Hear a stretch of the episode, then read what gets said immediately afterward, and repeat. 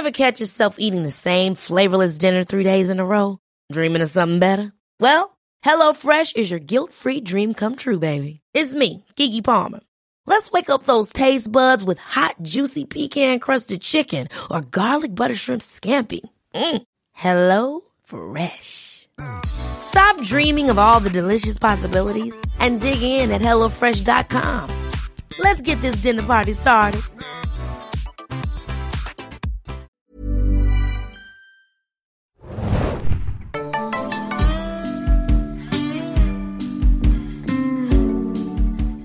Hallo und herzlich willkommen, liebe Leute, zu einer neuen Ausgabe des Serienjunkies Podcast. Mein Name ist Felix und an meiner Seite ist meine geschätzte Kollegin Hanna. Moin, moin. Und wir sprechen heute nicht über einen Serienneustart, sondern über einen Serienrückkehrer und zwar über True Detective. Die dritte Staffel ist am 13. Januar in den USA auf HBO gestartet und ab dem 15, 15. Januar wöchentlich immer dienstags als digitaler Download in deutscher oder englischer Sprache jetzt auch hier in Deutschland erhältlich.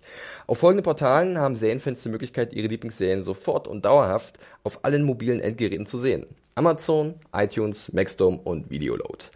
Wir werden heute in diesem Podcast ein bisschen über den Auftakt der dritten Staffel von True Detective sprechen, was euch da erwartet. Wir werden dazu auch ein bisschen spoilen, das sagen wir euch dann aber auch an, dass ihr euch nicht irgendwie, dass wir euch was verraten oder so, bevor ihr die Folge gesehen habt. Wir werden generell über das Phänomen True Detective sprechen, wie gut denn eigentlich die erste Staffel war, wie schlecht die zweite Staffel war und wo man vielleicht die dritte vorab einordnen kann. Wir werden mal schauen, wo uns dieses Gespräch hinführt. Wie ihr wisst, Time is a flat circle, äh, von daher schauen wir mal, wo wir am Ende dieses kleinen Podcasts stehen werden. Hanna, wir hatten schon ein bisschen im Vorgespräch. True Detective, äh, du hast es erwähnt, du bist gerade voll drin, weil du die erste Staffel nochmal gesehen hast und mit der verbindet man ja eigentlich ziemlich gute Erinnerungen, oder? Wahnsinn. Also ich hätte es auch selber nicht gedacht. Ich, äh, als es äh, angekündigt wurde, letztes Jahr beziehungsweise 2017, glaube ich schon, wurde True Detective Staffel 3 angekündigt, ähm, dachte ich so, ach ja, da war ja was. True Detective Staffel 1 und da war noch was ganz Dunkles, True Detective Staffel 2. Wir haben uns entschlossen, jetzt die etwas ruhigeren äh, Anfangswochen im Januar zu benutzen und haben einen Rewatch gemacht von Staffel 1, acht Folgen. Und ähm, ja, es ist wirklich so gut, wie man es in Erinnerung hat. Es ist ja fast schon fünf Jahre her, glaube ich. Richtig, äh, tatsächlich fast auf den Tag genau. Am 12.01.2014 lief die erste Staffel an bei HBO. Und jetzt, äh, ja, ähm, jetzt ist die dritte wieder da. Und du hast vollkommen recht, ich habe es auch sehr gut in Erinnerung. Ich weiß, das Finale war etwas umstritten, äh, weil da so ein paar Sachen nicht aufgeklärt wurden oder so aufgeklärt wurden, dass es vielen Leuten nicht gefallen hat. Aber an und für sich war das schon ein ganz schönes Ding. Also viele Leute haben drüber gesprochen, die Kritik war ziemlich angetan, es hat Preise abgesahnt, also es ging wirklich durch die Decke. Und es hat sich wirklich gut gehalten. Das finde ich auch immer interessant, ne? wenn man jetzt so ein bisschen mal die, die älteren äh, Hit-Serien sich anschaut. Gut, fünf Jahre ist jetzt nicht so alt wie jetzt vielleicht eine 90er-Jahre-Serie, aber trotzdem, ne, fünf Jahre, ist es gut gealtert? Ja, es ist gut gealtert. Und das Besondere war ja auch, unabhängig davon, wie jetzt die Storyline aufgedröselt wurde zum Ende hin, war ja vor allem auch das äh, unfassbar gute Spiel zwischen Matthew McConaughey und Woody Harrelson in den beiden Detektivrollen plus halt die Art und Weise, wie diese Serie nicht nur geschrieben, sondern vor allem auch gedreht wurde zum Beispiel. Ja, und dann gab es ja den Sprung zum zweiten Staffel, wo zum Beispiel die beiden nicht mehr dabei waren und ein gewisser Cory Joja Fukunaga nicht mehr dabei gewesen ist. Ebenfalls, der hatte ja in der ersten Staffel alles inszeniert. Äh, und das hatte man auch, glaube ich, gleich gemerkt, dass da irgendwie eine Idee da war der Inszenierung. Und ich glaube, auch HBO hat ja auch gemerkt, für Detective Staffel 1 super erfolgreich, wir müssen jetzt wahnsinnig schnell irgendwie Staffel 2 rausdrücken und haben sie, glaube ich, ja auch innerhalb von einem Jahr oder ein Genau, das war dann im Sommer 2015 kam es dann die zweite Staffel äh, in einer Art, so einer Zeit, wo dieses Seriensommerloch vielleicht so gerade dabei war, sich aufzuweichen, weil heutzutage sind wir ja irgendwie im ganzen Jahr mit Serien versorgt, aber da war das vielleicht so doch auch ein Faktor, dass es ein kleiner Rohrkrepierer mhm. wurde in den heißen Sommermonaten und generell war halt von diesem Glanz und Gloria Jahr der ersten Staffel nicht mehr viel zu merken, leider. Nee, und das ist wirklich ziemlich ähm, ja, untergegangen und wurde auch ähm, stark kritisiert. Ich finde teilweise auch zu Recht. Mhm. Und in dem Sinne waren wir doch sehr überrascht, als jetzt äh, eine dritte Staffel angekündigt wurde von HBO. Und äh, Nick Pizzolotti, der äh, Pizzolato. Was, was habe ich gesagt? Pizzolotti. das ist okay. Nick Pizzolato. So wird er bestimmt genannt. Ja. Pizzi. Der gute alte Pizzi. Ähm, hat jetzt ja nicht nur wieder die Serie geschrieben, sondern hat ja teilweise auch Regie, die Regie übernommen. Kommen wir aber gleich noch dazu. Und äh, wir haben einen neuen Cast, wir haben äh, eine neue Location, wir haben eine neue Timeline, muss man ja fast wieder sagen. So sieht's aus. Ähm, auf den ersten Punkt nochmal zu sprechen zu kommen, Nick Pesolaro, äh, der wird jetzt so schön runtergenuschelt, dann kann uns keiner korrigieren. Ähm, ist, wie ich so mal mitbekommen habe, kein einfacher Charakter, ist jemand, der seine Vision als Autor sehr äh, ja, sehr prominent durchbringen möchte. Das hat erstaunlicherweise in der ersten Staffel in Zusammenarbeit mit äh, Kerry Fukunaga ziemlich gut funktioniert, aber anscheinend gab es dann am Ende auch schon ein paar Zerwürfnisse und ähm, es gibt nicht wenig gesagt haben, dass der Nick Pesolado sich so ein bisschen selbst überschätzt mhm. und vielleicht ein Kontrollelement braucht an seiner Seite. Das hat man ja in der zweiten Staffel gesehen. Das war eine Geschichte, die war so verwoben und verschachtelt und unnötig kompliziert und das war jetzt auch dann durch so schleppend und langweilig. Alles andere als so fesselnd wie noch in der ersten Staffel. Und ähm, da hat man, glaube ich, bei HBO auch sich so gedacht, vielleicht können wir ihm so ein bisschen durch die Blume sagen, du könntest doch einen Erfahrenen an deiner Seite gebrauchen. Hat man ja zum Beispiel sich auf David Milch bezogen, mhm. ähm, der das Mastermind hinter True, äh, True Detective sei schon Deadwood. hinter Deadwood, ähm, was jetzt keine schlechte Adresse ist tatsächlich. Interessanterweise soll aber auch David Milch, so nenne ich den immer, oder mhm. das heißt natürlich, ne? Mil Milch wahrscheinlich, mhm. ähm, galt auch damals schon bei Deadwood als sehr schwieriger Kandidat. Vielleicht Minus mal Minus. Äh, ne? ja. Und ich habe jetzt auch gelesen, dass er äh, zwei Episoden äh, übernommen hat in jetzt der dritten Staffel. Aber es kann natürlich sein, dass er dann im Writers Room ne, mehr übernommen hat oder ähnliches. Aber ich fand es auch sehr interessant, dass man versucht hat, ihm also einen dominanten anderen Schreiberling und Serienmacher irgendwie an die an die Hand zu geben. Ich kann mir das auch vorstellen bei Nick Pesola Colorado, dass der vielleicht so ein bisschen auch automatisch auf einer ganz anderen Level auf einmal war, weil er ist auch relativ Natürlich. jung und alle reden über seine Serie und er hat halt irgendwie was geschaffen, was noch jahrelang zitiert wird. Wurde es ja, es wurde mm. ja, die Serie wurde ja fast schon so ein eigene Meme, diese dunklen äh, Geheimnisse überall und diese diese philosophischen Abhandlungen, die manchmal so ein bisschen zwischen so borderline prätentiös, mm. aber gleichzeitig auch irgendwie tiefsinnig. Äh, das ist ja hat sich ja ist ja eine, hat sich ja von alleine, das war wie so eine Lawine, die dann auf einmal losgerollt ist. Ja und ich glaube, wenn man auch mal Interviews so ein bisschen schaut äh, bei YouTube oder ähnliches, äh, finde ich auch nicht nicht sonderlich sympathisch, muss ich gestehen, in den Interviews. Ähm, und ja, Sie haben ja auch ein, äh, ich glaube, es gab schon einen Regiewechsel ganz ja, am Anfang. Ja, ja. Ne? Vielleicht gehst du einmal kurz auf die Ich habe hab mich sehr gefreut, als ich die Namen gehört habe, äh, also den einen Namen bei der Regie für die dritte Staffel von True Detective. Und zwar war das Jeremy Saunier oder Saunier. Äh, ein ziemlich cooler äh, Regisseur, wie ich finde. Der hat zum Beispiel Blue Ruin gemacht. Mhm. Ein wunderbarer Rache-Thriller, wenn man das so vereinfachen kann. Äh, dann hat er noch Green Room gemacht, äh, wo ein paar Punks eingesperrt werden von ein paar Neonazis in so einem, in so einem Green Room halt, nach einem Konzert. äh, spielt Patrick Stewart auch mit einer sehr beängstigenden Rolle und er hat, glaube ich, letztes auch dieses Wolfsnächte oder ähm, Hold the Dark heißt der, glaube ich, mit Jeffrey äh, Wright, ein Film von Netflix, hat er auch gemacht. Also ist ein wirklich fähiger Regisseur. Und der hat zwei Episoden inszeniert, die ersten beiden dieser dritten Staffel. Und ähm, dann hat er anscheinend Terminprobleme gehabt. Und Terminprobleme sind im Industriesprech immer so gerne, ähm, ja, so eigentlich heißen, vielleicht hat man sich nicht so gut verstanden und die Visionen sind auseinandergegangen und deswegen wurde da dann ein bisschen was verändert. Aber er hat ja auch äh, keinen schlechten Nachfolger bekommen. Das stimmt. Äh, Daniel Sackheim ist in die Bresche gesprungen und wird sich jetzt mit Nick Pizzolato sozusagen die letzten, die übrig gebliebenen Episoden aufteilen oder hat sie sich aufgeteilt. Und bei Sackheim müssen wir ja alle einfach immer sofort an Game of Thrones denken und er hat ja auch nicht äh, schlechte Episoden von nicht Game schlechte, of Thrones er hat äh, auch American Sci-Fi gemacht, äh, mhm. Better Call Saul, da hat er zum Beispiel Chicanery gemacht aus der äh, dritten Staffel. Ähm, dieses, diese, diese Gerichtsverhandlungsfolge zwischen den beiden Brüdern, eine der besten Folgen der ganzen Serie. Ähm, und von daher, das ist schon jemand Fähiges, der schon lange im Geschäft ist und das ist vielleicht auch so ein gutes Element, ein weiteres Kontrollelement zu sagen, gerade wenn der Nick Pesolato, der glaube ich noch nie Regie geführt hat, jetzt das mhm. erste Mal sagt, er will seinen eigenen Stoff auch noch verfilmen, das kann auch schon so ein bisschen die Hybris, die, die Fallhöhe steigt und steigt und steigt. Aber sie haben ja auch jetzt äh, keinen schlechten Cast eigentlich daran geholt. Vollkommen ähm, richtig. Und äh, zwar kann ich es ja einmal vor, vorweg sagen, ich hoffe, ich spreche ihn jetzt richtig aus, korrigiere mich gerne. Mhm. Mahershala Ali. Mahershala Ali. bei Nikki Pesilidi zu bleiben. Ja. Und ähm, ne, wir haben ihn ja gesehen äh, in vielen Rollen, aber vielleicht sozusagen die größte und bekannteste Rolle wohl jetzt äh, in den letzten Jahren war natürlich äh, auch seine Oscar-preisgekrönte Rolle in Moonlight. Äh, Serienkenner kennen ihn aber natürlich auch aus House of Cards, aus The 4400. Also ich Luke glaub, Cage, das Beste Luke an der ersten Staffel Luke Cage.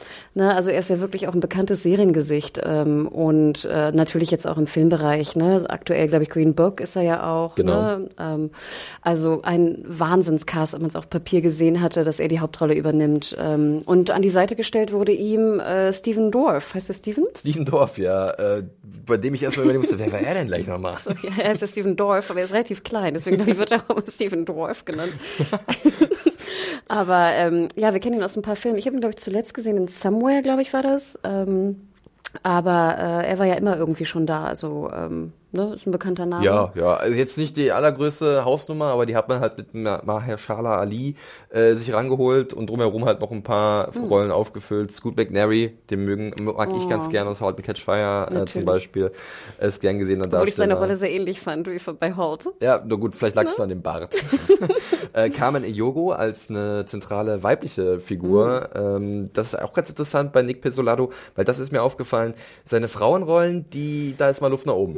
Sagen ja, wir es mal ganz also ehrlich, Also jetzt auch beim Rewatch von Staffel 1, ähm, ich finde es noch schwieriger, sogar diese Frauencharaktere zu schauen. Ähm, ja, finde ich immer ein bisschen schwierig bei ihm. Und deswegen habe ich große, große Hoffnung, weil schon so, wie sie angelegt sind, als ich dann erstmal Mary Gummer sah, als äh, Frau und Mutter der äh, verloren gegangenen Kinder, ähm, war ich doch sehr dankbar, dass wir ähm, in äh, ihr, in der, in dem potenziellen Love Interest von, von Mahershala Ali vielleicht doch einen anderen Charakter mal sehen als den bekannten. Ja. Ähm, ja. ja. das ist so ein bisschen der Crashkurs mm. zu True Detective. Äh, ich hoffe, wir haben euch nicht zu sehr das Ohr abgesammelt. äh, aber jetzt wisst ihr erstmal wieder auf dem mm. aktuellen Stand ungefähr. Wichtig ist wirklich, die zweite Staffel kann man ganz gut irgendwie vergessen, wegschieben. Genau. Aber, sind wir mal ganz ehrlich, so richtig möglich, sich von den vergangenen, vergangenen Geistern dieser Serie mm. zu lösen, ist es nicht. Gerade weil auch die dritte Staffel viel mit den alten Stärken, aber vielleicht auch mit mm. den alten Schwächen dieser Serie spielt.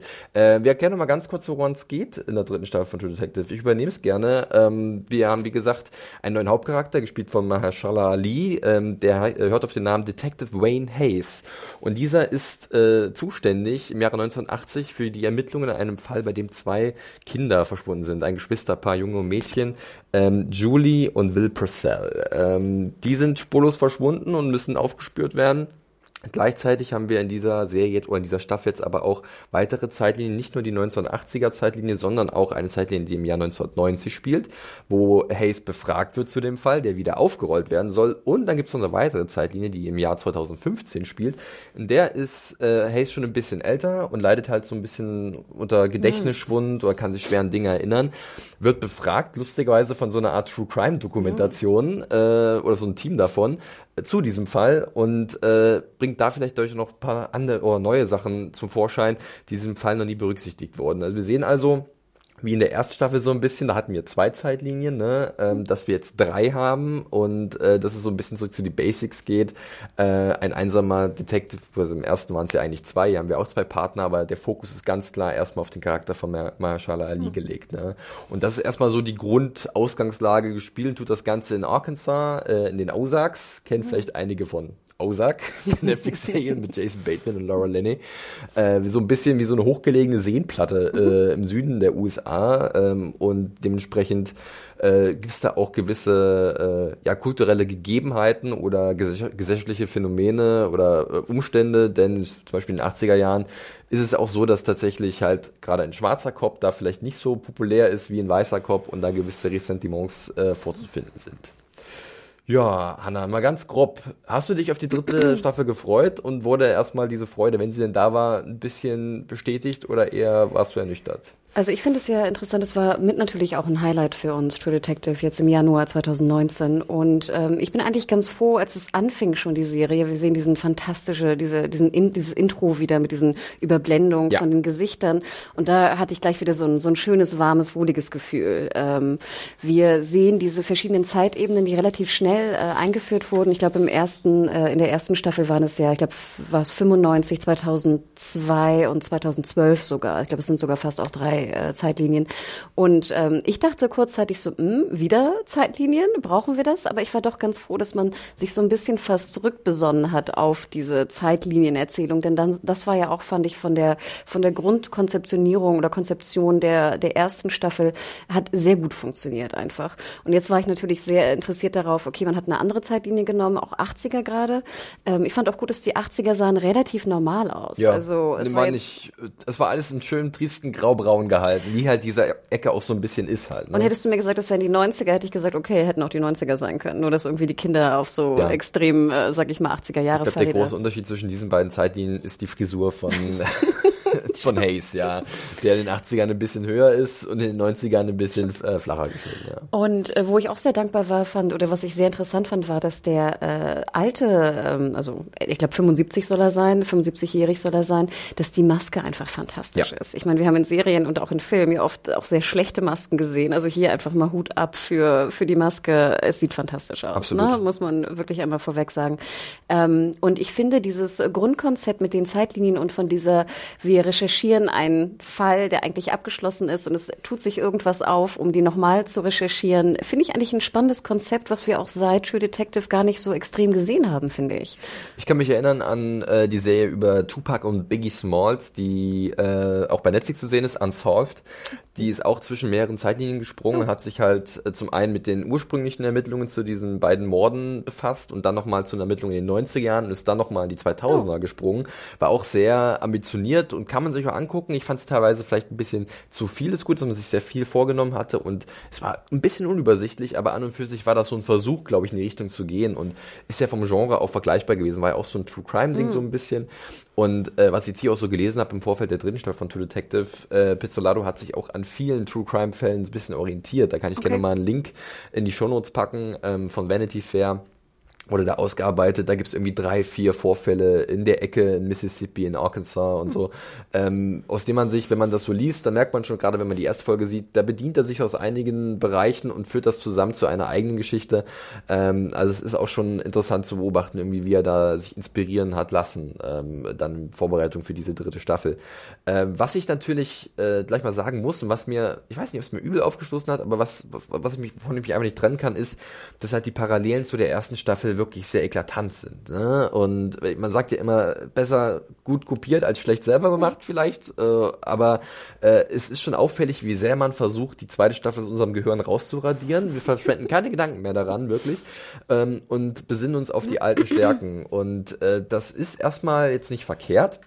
Ich habe aber so ein bisschen die Sorge, ähm, dass es sich dadurch automatisch so ein bisschen abgenutzt anfühlt, dass ich das schon alles mal gesehen habe. Natürlich sind das neue Charaktere, es ist ein neues Setting und da habe ich auch die Hoffnung, dass halt gerade dieses neue Setting und ein äh, Mahershala Ali, den ich halt wirklich fantastisch finde, auch hier in der Serie ist er sehr, sehr gut, dass die mich über die Zeit da reinziehen können, diese Geschichte. Weil an und für sich, das, die, die grundsätzliche Struktur ist gut, aber ich bin mittlerweile auf so einem Trip, wo ich sage, ihr müsst mir noch was weiteres geben. Es kann nicht nur dieses, dieses Gesamtding sein, es muss ein besonderer Kniff irgendwie kommen.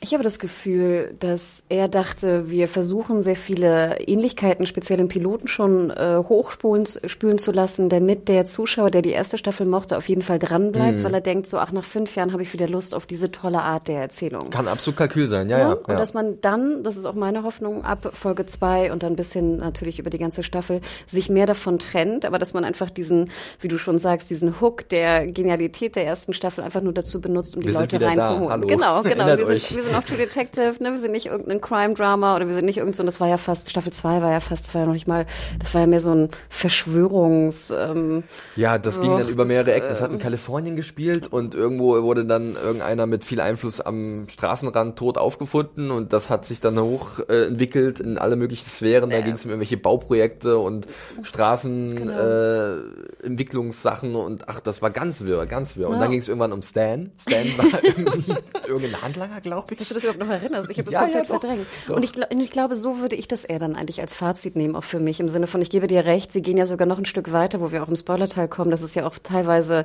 bei dem Verschwinden der Kinder gibt es ja auch kleine Momente, die super dicht an dem an der ersten Staffel dran sind, wo ich auch dachte, das hätte man vielleicht mal weglassen können, weil das wirklich dichter geht es gar nicht. Ja. Ähm, aber ich habe es halt so empfunden im Sinne von, es ist so der ne der Haken, den man jetzt ausge, ausgeworfen hat, um die Zuschauer wieder dran zu erinnern. Hey, vor fünf Jahren habt ihr mal eine geile Serie gesehen und wir machen jetzt ähm, kommt aus derselben Schmiede, aber wir machen es anders. Bevor wir in den Spoiler-Teil so ein bisschen reingehen, ähm, nochmal generell, wie hat dir denn jetzt in der ersten, Sta äh, ersten Folge so ein bisschen diese visuelle Aufmachung und die audiovisuelle mhm. Aufmachung mhm. gefallen? Ähm, für mich, das wirkt dann natürlich alles sehr trist, ne? Soll ja auch so ein bisschen die Idee dahinter sein. Ähm, warst du damit zufrieden oder kommt automatisch wieder die Idee oder der Gedanke daran, wie es mal war. Ähm, kann, kannst du dich davon trennen oder denkst du nicht, ich sehe ja auch neue Stärken? Leider, gerade weil ich es halt so relativ frisch gerade die erste Staffel gesehen habe, war ich wirklich doch sehr, sehr fasziniert von, von der Regie und vor allem auch der Kameraarbeit. Und sie haben jetzt auch in der zweiten und auch in der dritten Staffel einen neuen Kameramann mit an Bord. Ähm, ich habe mir sogar den Namen auch notiert. Das war relativ schwierig, ihn rauszukriegen. Ich glaube, er heißt äh, Jermaine oder sowas, hat einen bisschen wilderen Namen. Ähm, Komme ich noch drauf? Äh, hier, genau, Jermaine McMicking, wenn ich es richtig Germain McMicon. genau, meine Schrift richtig lesen kann. Aber auch ganz interessant, auch ein äh, Top of the Lake, äh, Staffel 2, ne? China Girl Alumni. Denn äh, der Kameramann der ersten Staffel war auch ein äh, Top of the Lake Staffel 1 Alumni. Also fand ich ganz witzig, dass sie da scheinbar in dieselbe Gegend gesucht haben. Ja.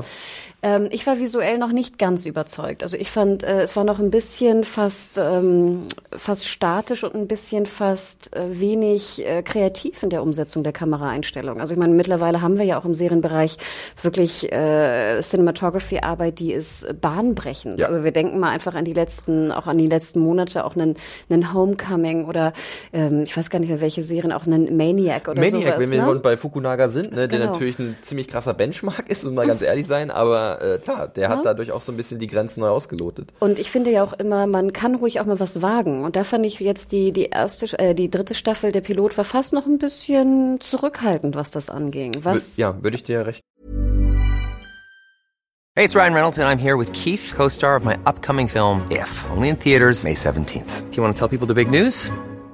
All right, I'll do. Sign up now and you'll get unlimited for $15 a month in six months of Paramount Plus Essential Plan on us. Mintmobile.com slash switch. Upfront payment of $45 equivalent to $15 per month. Unlimited over 40 gigabytes per month. Face lower speeds. Videos at 480p. Active Mint customers by 531.24 get six months of Paramount Plus Essential Plan. Auto renews after six months. Offer ends May 31st, 2024. Separate Paramount Plus registration required. Terms and conditions apply if rated PG.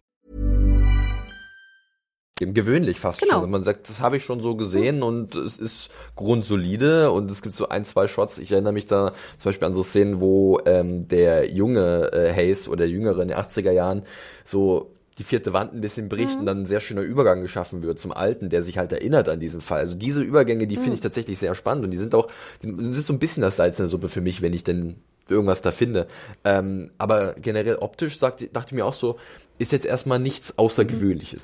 Und das Wahnsinnige ist, gerade wenn man die erste Staffel schaut, allein die Locations, die sie gesucht hatten. Also falls wir uns noch so erinnern, da gab es ja diese halb zerbrannte Kirche, Ja. so in dem, in dem Bayou, ne, von Louisiana. Oder es gab so auch so eine, so eine, wo sie mit dem Auto fahren und da sind so blattlose Bäume. Ich weiß gar nicht, wie die heißen. Aber ne? die so wie so, wie so äh, schlanke Finger sich über genau. die Straße und es ist wie so, als würden die alle ergriffen werden von diesem Gewicht der Natur, die da ist. Also diese Locations fand ich schon sehr viel, sag ich mal, beeindruckender als jetzt, wie du schon sagtest, in den Ozarks, wo wir es ja auch schon äh, auch gesehen haben bei Ozark und ähnlich. Ich glaube, es war aber meist dann der Missouri-Teil, das weiß ich gar nicht so genau, dass es landschaftlich auch sehr viel hergibt. Aber ich fand hier, die, die einzigen Landschafts-Location-Shots, die mich wirklich äh, interessiert haben, waren eigentlich diese Nacht-Views, wo du siehst, wie die Polizei und die Helfer suchen. Das Ja. war sehr hübsch gemacht. Da gibt's, das es so gibt, das ist das Interessante. Ne? Es gibt immer wieder so kleine Momente, wenn jetzt irgendwie so Nebel, wa- Genau, äh, diese Nebelschwaden, legen ne? und Das war mit toll. Taschenlampen rumlaufen oder wenn ein, ein Charakter so am Ende der Episode durch so ein. Waldstück geht und so, da merkt man, da ist viel möglich, aber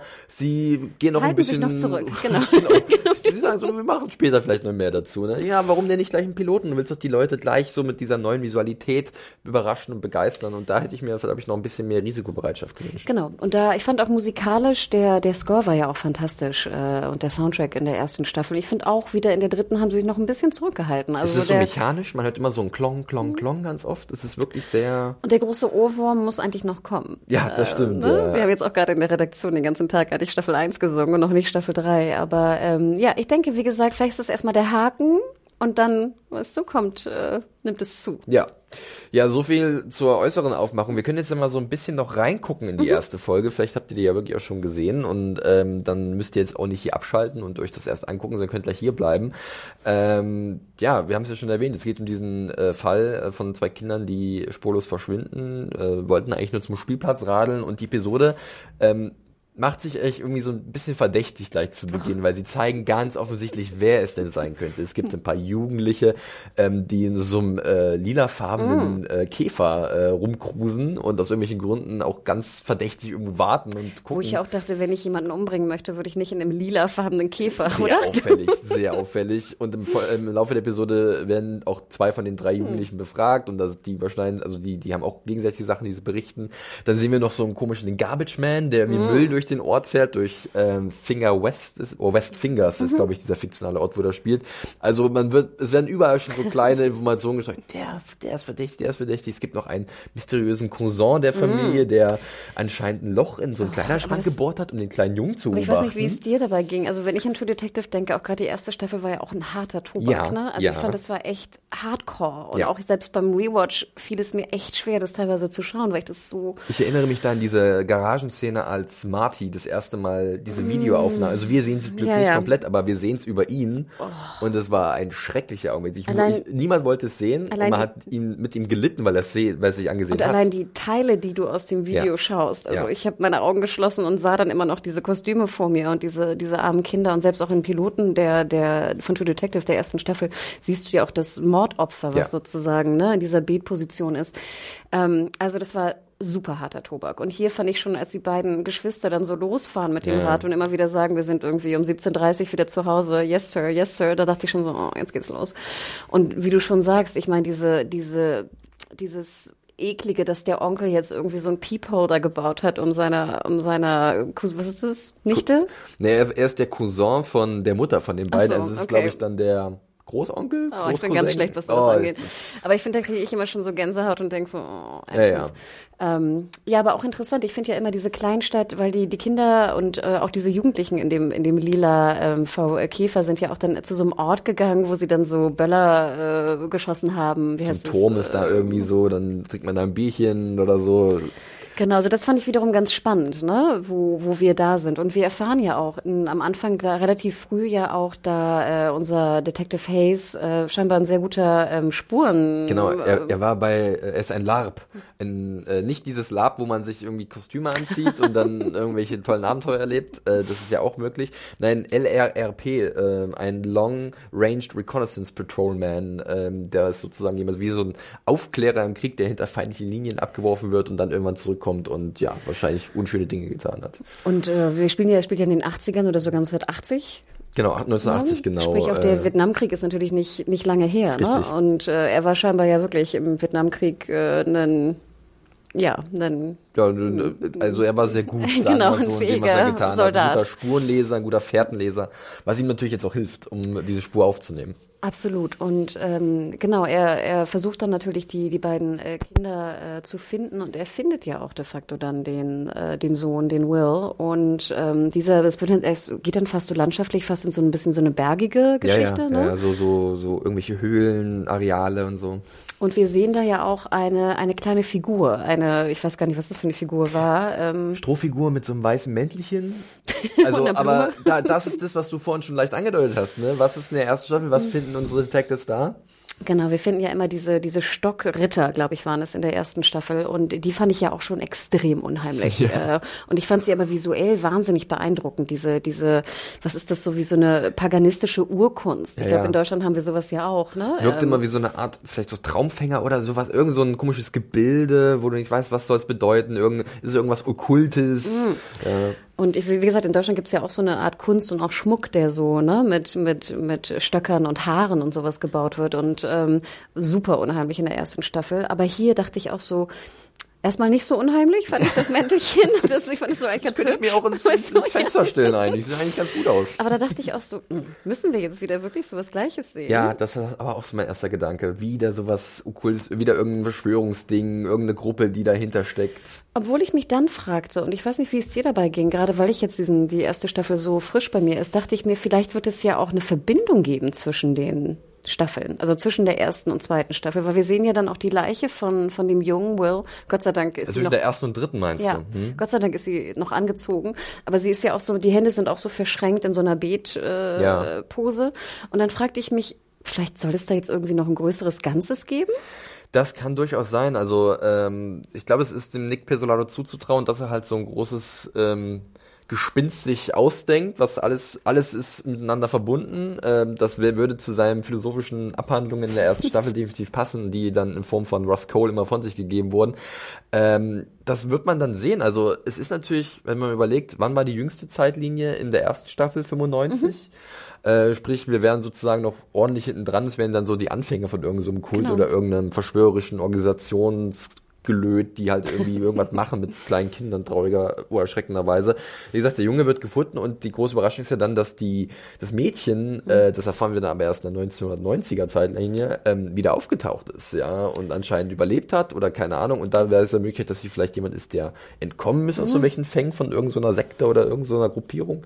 Genau, man Ähm, hat nämlich ihre Fingerabdrücke gefunden bei einem Überfall, glaube ich. Genau, irgendwo in ne? Oklahoma oder wo das war. Und dann war, okay, äh, das ist Julie äh, Purcell und ähm, das ist auch was, was ich sehr interessant finde tatsächlich, dass wir in den 80er Jahren sehen, wie ein äh, Wayne Hayes sich wirklich komplett anscheinend diesem Fall hingibt und nicht aufgeben möchte. Er geht nochmal raus in die Dunkelheit, was auch so ein bisschen metaphorisch zu sehen ist, glaube ich, äh, dass es da draußen dunkel ist. Ja, True Detective ist nun mal Und dunkel Vollmond. und duster, das ist der größte Vollmond, den man sich vorstellen kann. Aber dass er halt in dieser Zeitlinie alles dafür gibt und dann in den 90er merkt man dann, wie er schon so ein bisschen, ja, resigniert hat. Es wird auch, das können wir gleich noch ein bisschen besprechen, so ein bisschen Probleme geben mit seiner Familie, mit seiner Frau, die er kennenlernt. Ähm, aber dass er dann da erfährt, die lebt noch und dass man dann irgendwie diese Parallelen sieht, da war er da, 80er, hat sich dafür ein, eingesetzt. In den 90ern hat er die zweite Chance, diesen Fall zu Ende zu bringen. Das ist jetzt kein schlechtes Element, muss ich sagen. Da ist schon ein bisschen, das ist ein bisschen Druck auf dem Kessel. Finde ich nämlich auch, weil das äh, ist, man will natürlich einfach wissen, was da passiert ist. Denn auch gerade, wie du schon sagtest, der ältere, also der 75-jährige äh, Hayes, hat ja auch scheinbar so ein bisschen gesundheitliche Probleme. Ne? Wie, er hat auch irgendwie eine Waffe neben seinem, äh, ne, neben seinem Bett. Äh, er muss sich an bestimmte Dinge bewusst erinnern, weil er scheinbar auch wirklich eine Art von, ne, also Demenz oder irgendwas in der Richtung, ne? Ja. Dann, äh, wie du schon sagtest, erfahren wir, dass seine Frau scheinbar tot ist, aber auch selber ja äh, ein Buch veröffentlicht hat, wo es ja auch um einen True Crime, schätze Genau, ich mal, genau, um den Fall, ja, True Crime genau, ja. äh, Fall äh, sich drehte. Ähm, und er hat einen Sohn, also den sehen wir zumindest schon mal. Ähm, aber was da, was es also mit der mit der Frau auf sich hat, dem True Crime Fall, mit seinem eigenen Involvement in den Fall. Also ich finde das sehr spannend und ich finde, das haben sie auch gut hinbekommen, dann noch so diesen Twist am Ende wieder reinzubringen. Das glaube ich auch. Also wirklich die letzten fünf Minuten, wo nochmal alle Zeitlinien sich in schneller Reihenfolge abwechseln und vieles zusammenkommt, da blüht die Serie wieder so ein bisschen auf. Man hat so wirklich dieses alte Gefühl, wo ich denke, ja, wenn das jetzt alles, wenn alle Steine jetzt so fallen, dass es nachher ein schlüssiges Bild ergibt, dann kann das schon recht gut werden. Und wie gesagt, du hast halt mit Mahershala Ali so eine richtige Stütze. Du hast jemanden, der auf allen drei Ebenen hervorragend aufspielt. Und ähm, das sind auch nur so kleine Szenen, die dann so hängen bleiben. Gerade das erste Aufeinandertreffen mit seiner zukünftigen Frau, der Amelia Reardon in, in der Schule, ähm, die mit so kleinen Blicken und Nuancen so gleich eine Beziehung zueinander aufbauen. Auch, glaube ich, weil sie beide wirklich die einzigen Schwarzen sind in dieser Ecke in den 80er Jahren. Und das ist ja auch so ein bisschen der Subtext davon, ähm, wo er fragt, und ähm, wie gefällt's Ihnen hier? Und so, ja, man hört ab und zu mal ein Wort, aber ich komme damit schon klar. Man merkt, ja, da sind zwei, die sich auf einer ganz einfachen Ebene erstmal so ein bisschen verstehen. Und man kann sich gut vorstellen, wie sich das entwickelt. Und dann wird es irgendwie wieder auseinandergehen. Und ähm, das wird, glaube ich, das, das könnte sehr spannend sein, gerade mit Blick auch auf einen weiblichen Charakter, weil da ist eine Baustelle. Und gerade im Hinblick auf Chemie in Serien, was wir ja auch gerne besprechen, finde ich ein Paradebeispiel. Ja. Die Szene ging irgendwie, ich weiß nicht, drei, vier Minuten und war, man wusste sofort, okay, da knistert es Ja, irgendwie. das läuft. Ne? Das ist, da ist eine natürliche Anziehung da zwischen den beiden Darstellern und äh, die können sich perfekt auch auf ihre Rollen über, übertragen. Und ähm, nee, das war wirklich dann spürbar, dass das gut funktionieren wird. Äh, ich muss ganz ehrlich sagen, Steven Dorff ist für mich gleich so super nebenrangig. Also für mich ist es eine Geschichte für oder von Wayne Hayes. Und Dorf ist halt so ein bisschen, der muss dabei sein als sein Partner. Äh, nennen wir ihn mal beim Namen Roland West. Ja, ich hatte anfangs große Probleme. Ich dachte gleich, was ist das für eine Perücke, die er aufhat, oder? Schön, schöner Fifi. Vielleicht hat er den geschossen auf dem, auf dem äh, hier, Schrottplatz. Also da war ich auch noch nicht überzeugt. Also ich hoffe, dass sie den noch ein bisschen aufbauen, denn scheinbar wird er ja hoffentlich irgendwie, er muss ja irgendwie anders dargestellt werden als Hayes. Und er muss ja irgendwelche Fähigkeiten auch besitzen, die ihn irgendwie interessant Was ich machen. sehr interessant war, seine Funktion war ganz oft jetzt in dieser ersten Folge, dass immer wenn ähm, Hayes eine Ansage gemacht hat, äh, gegenüber zum Beispiel dem Charakter von Scoot McNary, dem Vater von den beiden Kids, wurde der immer hinterfragt. Weil er, glaube ich, auch schwarz ist, weil halt noch diese, diese, diese, Oh. und immer, dann hat immer der Steven Dorff-Charakter das wiederholt im Endeffekt in anderen Worten und dann wurde es immer gemacht. Ach, interesting. Das, da habe ich noch mal, ich habe die zweimal gesehen, habe ein zweites Mal mal drauf geachtet, dass man so merkt, da ist halt so ein, ähm, sagen wir mal, versteckter ähm, Rassismus ist zu erkennen in dieser Zeit und das wird halt nicht dadurch dargestellt direkt, dass irgendwelche Schimpfwörter fallen, sondern eher nur durch Behandlung. Da könnte ein Themenbereich sein, der bisher noch nicht so in True Detective greifbar war ähm, und gerade mit einem äh, schwarzen Hauptcharakter auch definitiv auch in den verschiedenen Zeitebenen, wenn man mal sieht, wie hat sich das über die Jahre entwickelt, diese Wahrnehmung und dieses rassistische Verhalten in den USA. Ähm, das ist das, und gerade in den Südstaaten, dass das vielleicht ein Aspekt sein könnte, der ungeahnte Stärken hervorbringen könnte. Ja. Würde ja auch Sinn machen, gerade wenn wir 1980 sind Ja. und einen, ne, einen, einen schwarzen äh, Hauptdarsteller haben. In dem Zusammenhang haben. fand ich auch spannend irgendwie, das habe ich auch noch gelesen, dass die Rolle ursprünglich von Wayne Hayes an einem Weißen gehen sollte. Und dann hat halt äh, Mahershala Ali Nick Pesolato davon überzeugt, dass er äh, perfekt ist für die Rolle. Sein Urgroßvater oder Großvater war auch ein Polizist gewesen. So welche Leute gab es zu diesen Zeiten. Also warum nicht jetzt diese Rolle so gestalten? Und das finde ich auch dann gut, dass sich er sich dafür stark gemacht hat und äh, das jetzt auch so äh, entwickelt wurde tatsächlich. Weil ich glaube wirklich, das ist was, wo man noch was Neues machen kann in dieser Welt von True Detective. Ja, aber ich meine, stell mal vor, das wäre jetzt ein weißer Cop gewesen mit Dolph zusammen im Auto. Da hätte man sofort gesagt, okay, das ist jetzt Staffel 1, nur Genau, in den richtig. 80ern. Dorf ist so ein bisschen der, der, der Mardi-Typ so in der genau. Richtung. Jetzt brauchst du noch den Grübler, den Denker, ne? Und den ist ja schon klar so ein bisschen Hayes eher, der mal für sich ist, mal seine Spuren verfolgt und so und dann sich hinterfragt. Ja, äh, dann wird man sehen, also inwiefern das denn dann sich weiterentwickeln wird, gerade jetzt, wo dann die Katze aus dem Sack ist am Ende mit dem toten Jungen und der und seiner Schwester, die nicht gestorben ist, sie die dann irgendwann wieder auftaucht. Und gerade auch mit Blick dann auf die 2015er Zeitlinie, wo das alles nochmal hochgeholt wird durch dieses Doku-Team. Da spielt übrigens Sarah Gadon mit, äh, die wir eigentlich auch ganz cool finden. Aus Elias Grace zum Beispiel hat sie die Haupt- Hauptrolle gespielt. Ähm, als so die ja, Inter Interviewführerin für dieses Doku-Team. Ja, die war noch ein bisschen dünn. Ne? Ich Ja, bin gespannt, da war was, ein bisschen was, dünn und ich, ne? da muss irgendeine Absicht dahinter sein. Ich weiß nicht. Ähm, und ich könnte mir vorstellen, dass der alte Hayes da vielleicht auch nochmal, dass da irgendwelche wirklich Sachen hoch, hochkommen. Und im Endeffekt ist ja die Geschichte so erzählt, dass wir uns mit ihm gemeinsam erinnern. Ne? Und seine Erinnerung ist halt nicht wirklich, äh, wie sagt man schön im Englischen, reliable, weil er halt diese Kondition hat. Und da kann man sich sicherlich noch den einen oder anderen Twist ähm, äh, ja, aus dem Ärmel ziehen. Ja, ich bin natürlich wahnsinnig gespannt darauf, was jetzt da rauskommt, dass äh, wenn, also dass die, dieses Mädchen, was verschwunden war, die Schwester war ja auch noch sehr viel jünger als Ja. der Will. Ich weiß nicht, wird auch, glaube ich, gesagt, wie alt sie war. Gut, wenn sie, wenn sie so 7, 8 ist, dann wäre sie jetzt 18 in den 90ern. So. Ne? Und deswegen, ich frage mich ja immer, Gott, was ist mit der passiert, ne? Was äh, in zehn Jahren und gerade bei so einem Überfall auch beteiligt zu sein, da mit den Fingerabdrücken. Also ja, ich bin, also ich bin gespannt und ich bin hooked und äh, ich freue mich, dass wir True Detective so ein bisschen wieder haben, weil Ja. ich glaube, es erinnert uns an die Genialität der ersten Staffel und äh, da bei mir dieses äh, unterschiedliche Zeitebene noch nicht so ganz abgenudelt ist, finde ich, äh, finde ich das ein unheimlich schönes ähm, effektives Momentum, was du in Serien benutzen kannst. Und äh, da bin ich sehr gespannt drauf. Ja. Bei mir ist nach wie vor die riesengroße Hürde einfach diese, diese, diese, sind diese krassen Parallelen zur ersten Staffel. Und ähm, deswegen finde ich das teilweise ein bisschen schamlos, was hier gemacht wird. Aber äh, ich muss mich, glaube ich, davon ein bisschen freimachen und ähm, dann, dann das für sich jetzt wahrnehmen als neues Ding. Das wird nicht ganz möglich sein. Ich glaube, da geht es vielen da draußen ähnlich wie mir. Äh, du hast es ja auch schon ein bisschen erklärt, gerade weil du es ja gerade aktuell nochmal gesehen hast. Ähm, aber wenn das vielleicht gelingt und dann mit der Zeit sich was Eigenes entwickelt, dann sehe ich hier definitiv Potenzial. Es ist halt wirklich nach wie vor ein klassischer Slowburn, um das so zu sagen. Also Ja. Zeit solltet ihr mit euch bringen. Auch generell eine Stunde pro Folge ist da der Standard. Und äh, dass es da mal nicht rasant vor, vorstanden geht, das sollte auch klar sein. Ich hoffe, dass wir wieder so welche äh, besondere Momente haben. Es gab in der ersten Staffel diesen fantastischen One-Shot, äh, der ähm, Wahnsinn. sechs, sieben Minuten lang, eine großartig. Dann gab es ein sehr fulminantes Finale so zum Ende, Mhm. wo dann äh, eine wilde Schießerei entstand. Sowas ist ja auch cool, wenn das richtig einge eingesetzt wird. Super. Und deswegen glaube ich auch, dass sie vielleicht Sackheim auch ein bisschen an Bord geholt haben, der Ja. dann vielleicht auch die Action-Teile ein Der hat bisschen auch viel hier. ne? Tom Clancy's Jack Ryan hat ja auch viel, war ja glaube ich auch Executive Producer und hat da auch viel gedreht. Ist ja auch eher ein bisschen flotter gewesen. also Mhm. und das- der hat die Erfahrung dafür. Und das fand ich auch so super in der ersten Staffel, dieser ganz ähm, schmale und kleine, feine Einsatz von Action-Szenen, was super funktioniert hat. Ähm, weil ich glaube, gerade diese, dieser One-Shot war ja in, in Folge fünf oder so, oder vier, ne? Also mitten so in Mhm, Mitten, der... mittendrin, ja.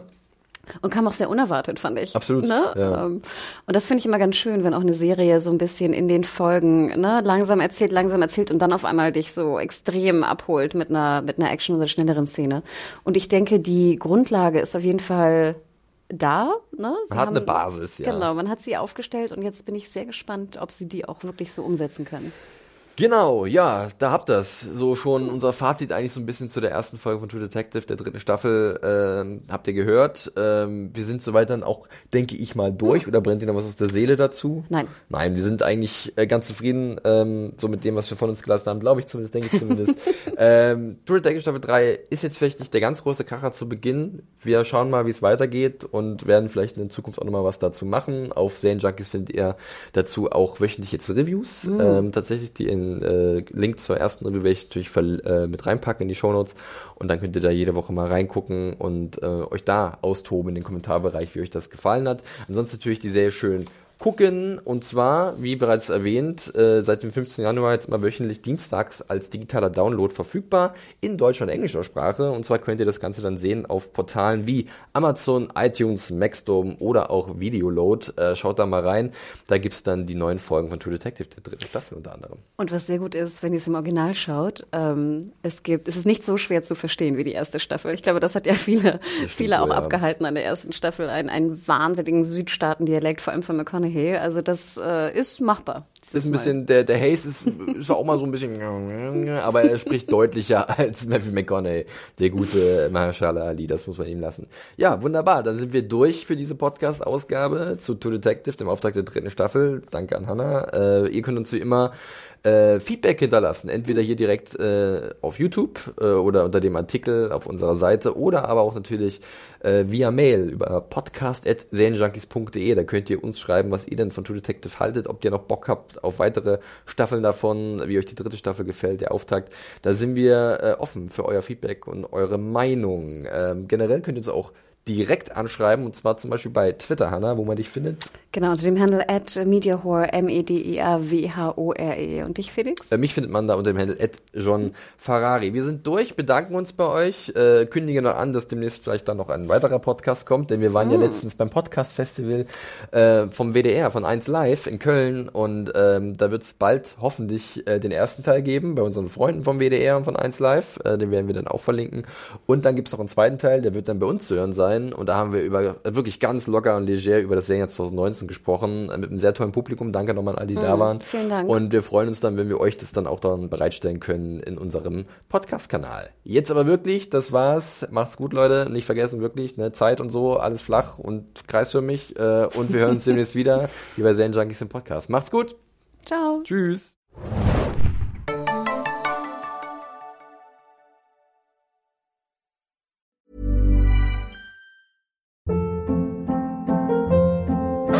Hold up. What was that? Boring. No flavor. That was as bad as those leftovers you ate all week. Kiki Palmer here, and it's time to say hello to something fresh and guilt-free. Hello Fresh. Jazz up dinner with pecan-crusted chicken or garlic butter shrimp scampi. Now that's music to my mouth. Hello Fresh. Let's get this dinner party started. Discover all the delicious possibilities at hellofresh.com.